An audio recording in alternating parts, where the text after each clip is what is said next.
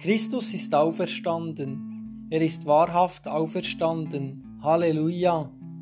Mit dem Ostergruß, liebe Hörerin, geschätzte Hörer, heiße ich euch herzlich willkommen zur Predigt aus Hüswil an diesem Ostersonntag.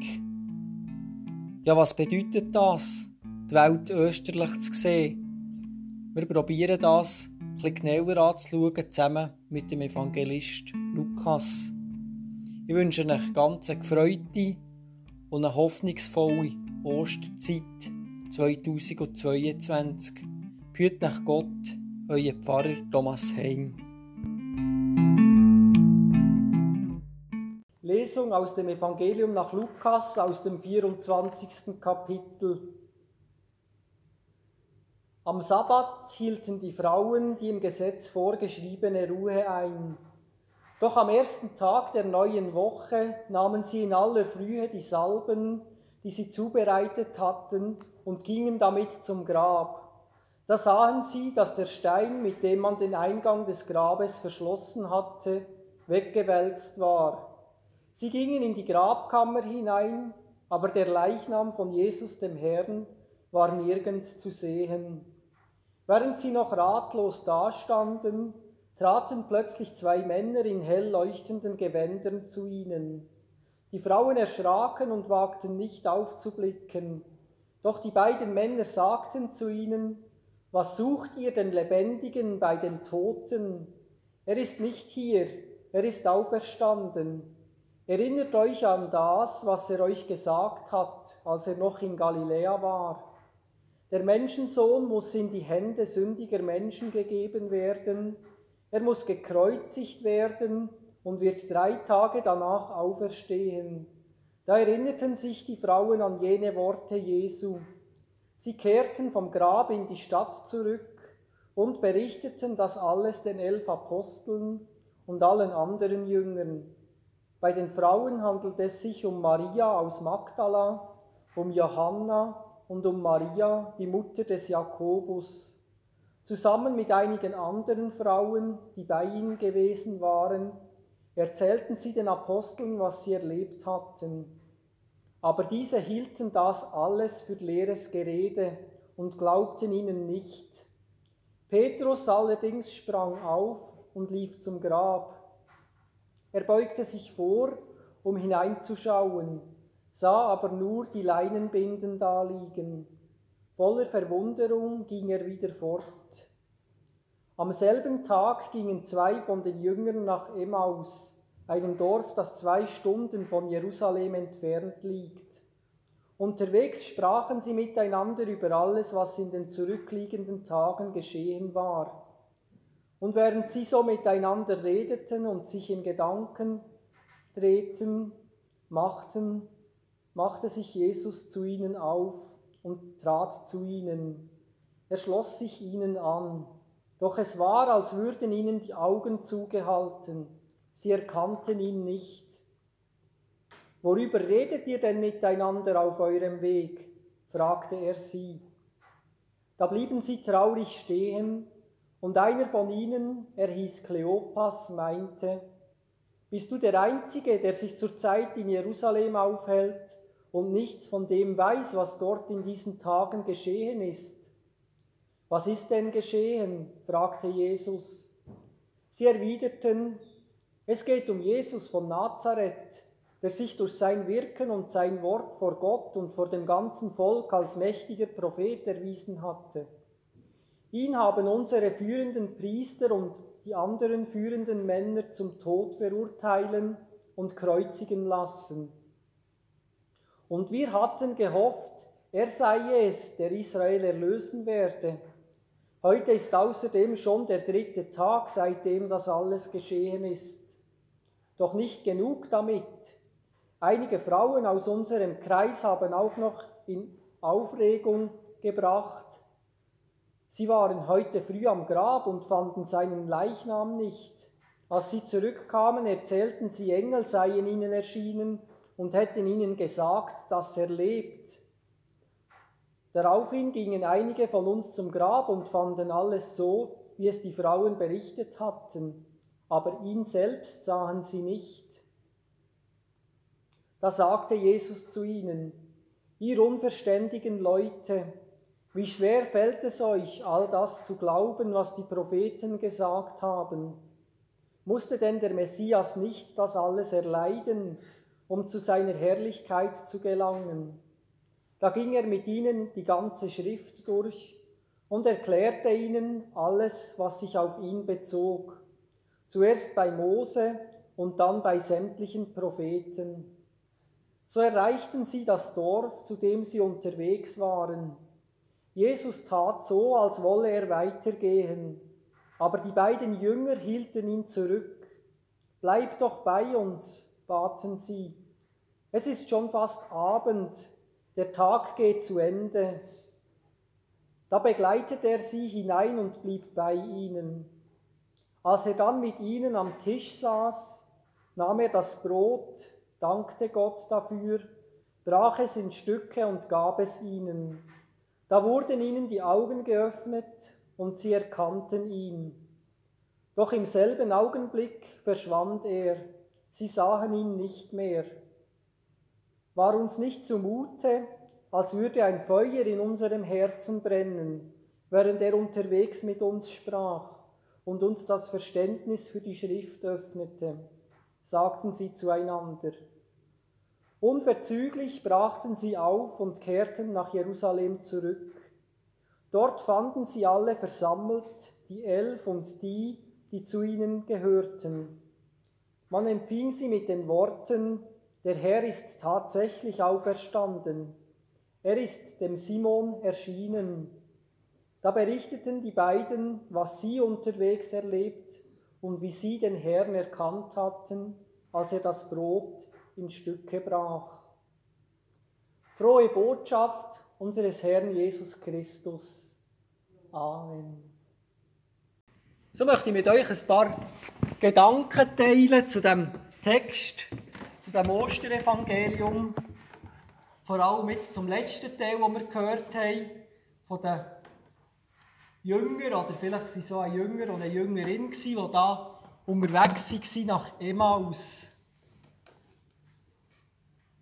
Und wir sehen den Ruf, Christus ist auferstanden.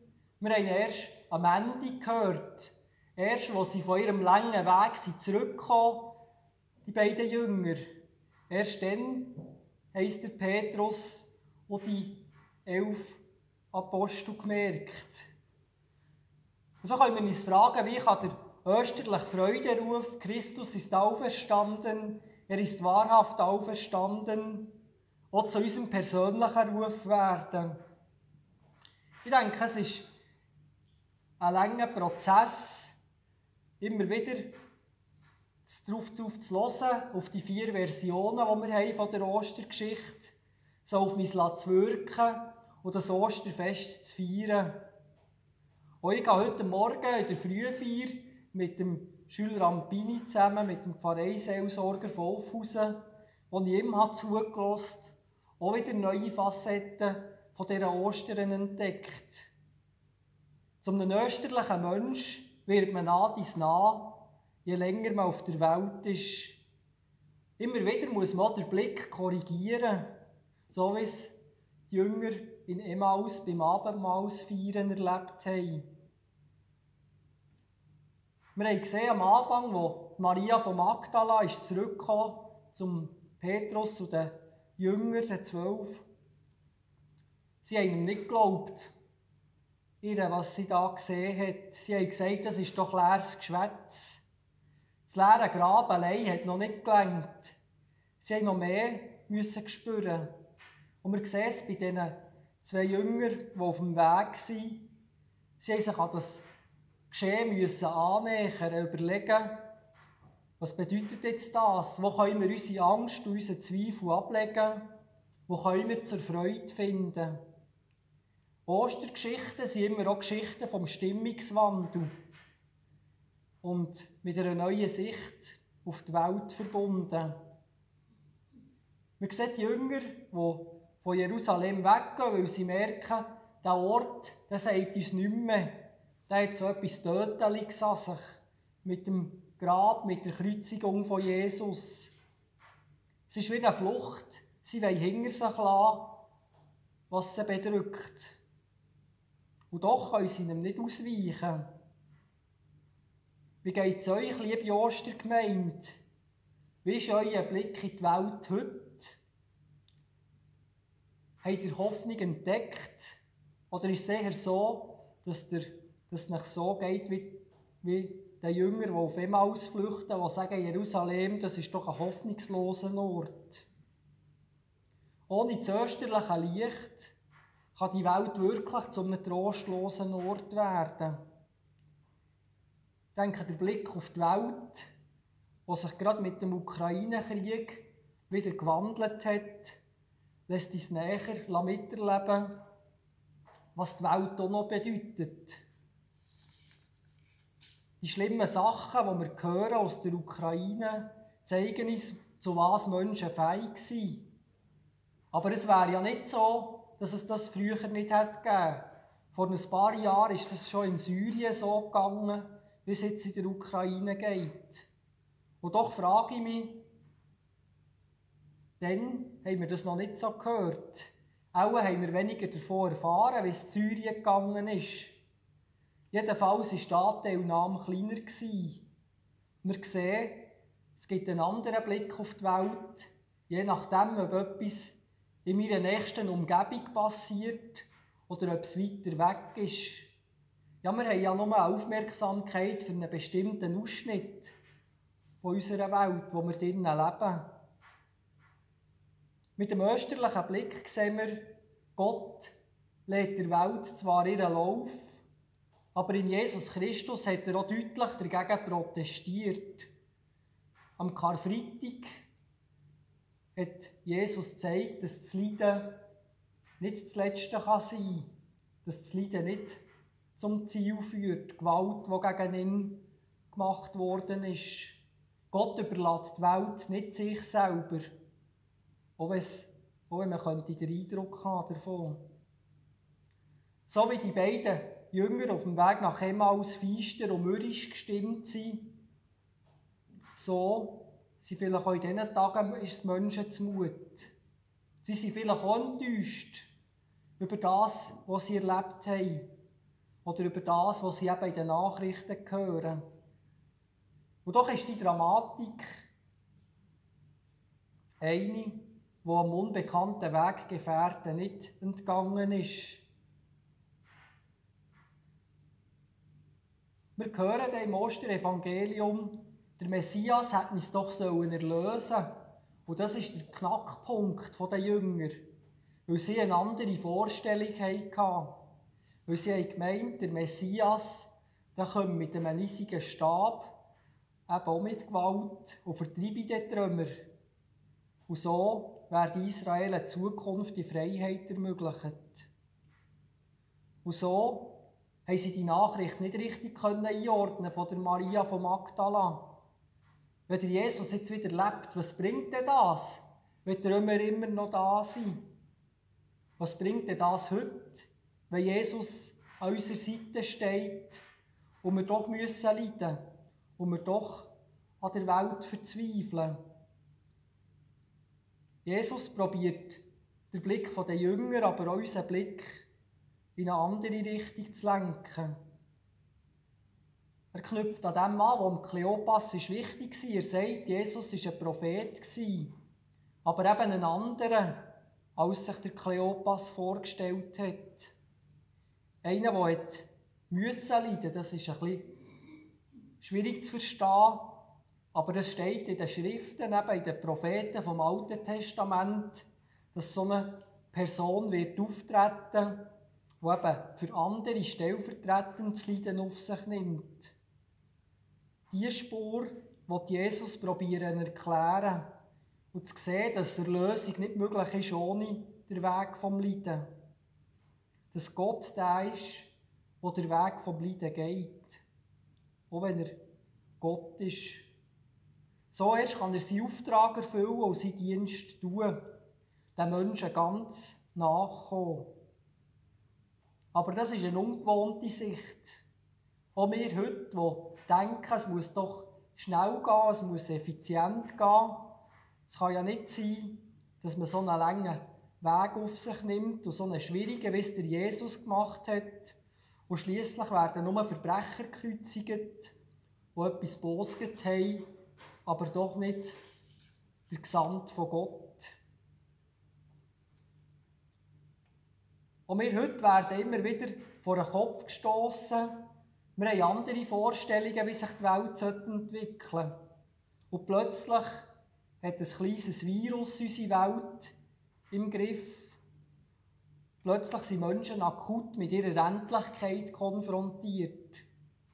Oder plötzlich reden auch Politiker vom Krieg in der Ukraine was man tun soll. Viele Jüngere von uns, die kennen Europa nur in Frieden, die haben nur diese Vorstellung. Und so geht es vielleicht wie den Emmaus-Jünger, die eben auch die eine Vorstellung von Jesus hatten, als erlösenden, aber äh, gewalttätigen Messias, der Trümmer vertreibt. Viele Menschen haben gedacht, Europa ist eine Insel vom Frieden. Aber es muss ja nicht nur in den grossen Zusammenhängen so sein. Wir können ja in unserer kleinen Welt Enttäuschungen erleben oder Wegkreuzungen, die anders verlaufen, Kurven, die anders abbiegen, als wir uns das gedacht haben. Wie verändert sich dann unser Blick auf die Welt? Ich denke, Jesus will unser Herz weicher machen. So wie die Jünger in Emmaus beim Abendmahl plötzlich gespürt haben, der Jesus ist wirklich bei ihnen, in dem, wo er das Brot und der Rebensaft mit ihnen geteilt hat. Sie konnten auf ihn zugehen, haben ihn gespürt, aber dann war er auch wieder weg. Gott ist auf die Welt zugekommen, aber er hat sich anders gezeigt, als sie sich ausgemalt haben. Und doch hat er die ganze Bosheit der Menschen ausgehalten und sie gezeigt, sie vor Augen geführt.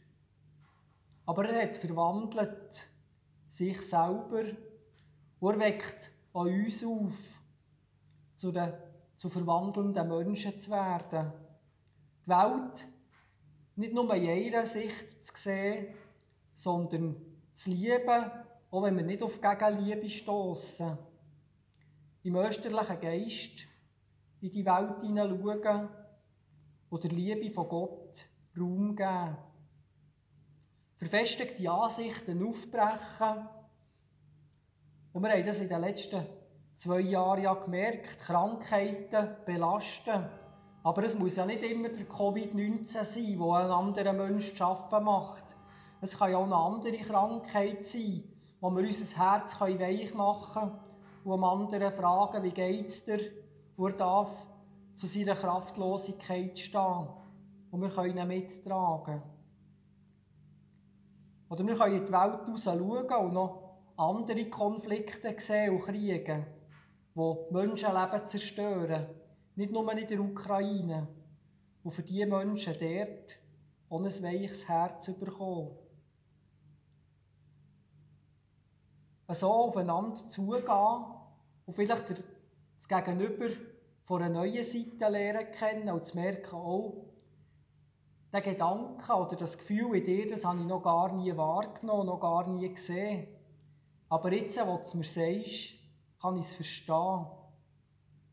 So wie die Jünger in Emmaus gemerkt haben, der Jesus ist wirklich zurückgekommen, aber er ist ein anderer, als wir uns das gedacht haben. Und ihr könnt dann nachher beim Ausgang nach dem Gottesdienst schauen, bei der Wand habe ich euch aufgehängt, ganz viele Bilder von Jesus-ähnlichen Gesichtern mit, einem lang, mit langen Haaren und mit einem Bart.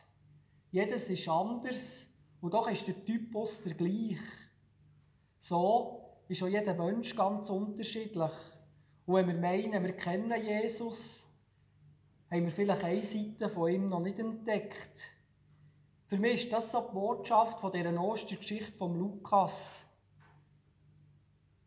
Sich wieder neu überraschen, bewegen, auf Gott her, durch das Leiden und das Kreuz am Karfreitag durch, die Gewalt aushalten und merken, wie wir zu neuer Kraft kommen.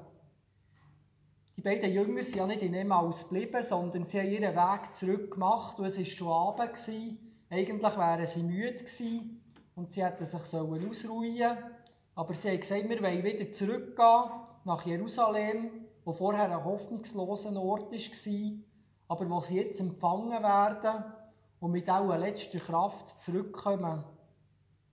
Die Bewegung vor Ostern, da kann man sagen, die Welt kann die zwar schockieren mit ihrer Gewalt und mit ihrem Leid, aber das ist nicht ein Grund für einen Rückzug, sondern es ist ein Grund für vorwärts zu gehen, wie die beiden Jünger von Emmaus nach Jerusalem sind.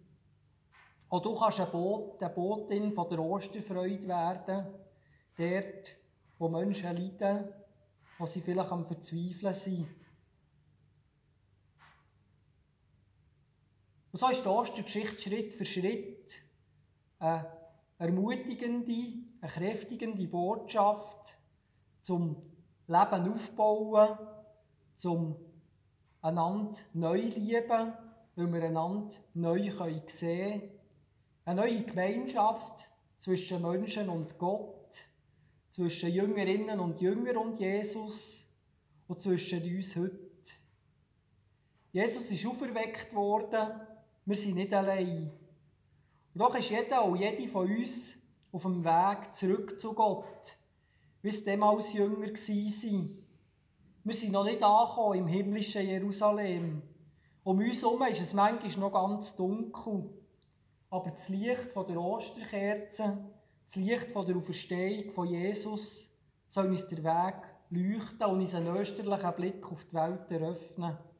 So dass wir einander auch in dunklen Stunden können zurufen Christus ist auferstanden, er ist wahrhaft auferstanden. Es gibt eine Hoffnung, Gott sei Dank. Amen.